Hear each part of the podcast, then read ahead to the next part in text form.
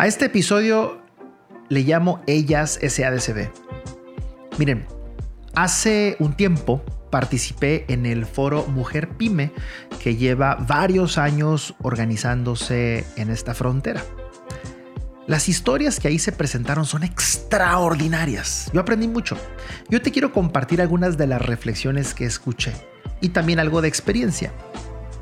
Las diferencias entre hombres y mujeres son bien claras y no nada más desde un punto de vista estético, físico o biológico. Mientras que hay unas ideologías por ahí, o les llaman ideologías de género, se empeñan en imponer una cultura de un machismo con faldas, la diferencia, la verdad, siguen siendo enfatizadas en prácticamente todos los ámbitos de la vida. Sí hay diferencias. Y en el mundo empresarial hay muchas. Miren, esta frase la escuché. Un emprendedor varón piensa que va a ser el número uno, que se va a comer el mundo, mientras que una emprendedora generalmente se enfoca y trabaja por hacer realidad su sueño. Bueno, así lo declara Almudena Moreno de Open Future. Ella es experta en emprendimiento femenino. ¿Realmente somos diferentes los hombres y las mujeres cuando se trata de emprender? Pues parece que sí. Parece que sí. Y aquí te voy a compartir algunos numeritos que nos van a ayudar a comprender las diferencias. 1. Los hombres adquieren más deuda, contratan más deuda y más financiamiento que las mujeres. 2. Las mujeres inician con menos capital. 3. Las mujeres invierten poco en consultoría externa, lo resuelven internamente. 4. Los hombres tienen más enfoque por la industria, mientras que las mujeres por el servicio y el comercio. No es exclusivo, es estadística nada más. 5. Las mujeres son más enfocadas al customer service, los hombres al costo-beneficio. Y 6. Las mujeres tienden a pensar en el bien general y son muchísimo más inclusivas que los hombres. Los datos del último Global Entrepreneurship Monitor hablan de que 40% de los emprendimientos en el mundo son mujeres. Y en favor de ellas es importante decir que el índice de fracaso es mucho menor.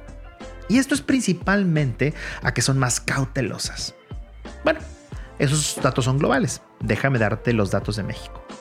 México es el único país en América Latina en donde la participación de las mujeres es más alta que la de los hombres en temas de emprendimiento.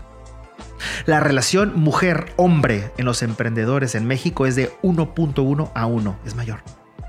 En México, de cada cinco empresas pequeñas y medianas que se abren, tres están lideradas por mujeres. Y de acuerdo a la Secretaría de Hacienda, de cada 100 mujeres que solicitan un préstamo para invertir en su empresa, 99% salda sus deudas de manera íntegra. Muy puntuales. Otro dato, el miedo a emprender cuenta con un porcentaje parecido entre hombres y mujeres, más o menos entre 32 y 34% ambos. Bueno, estas personas piensan que tienen buenas ideas para emprender, pero que le temen al fracaso. Es un dato parejo, el miedo.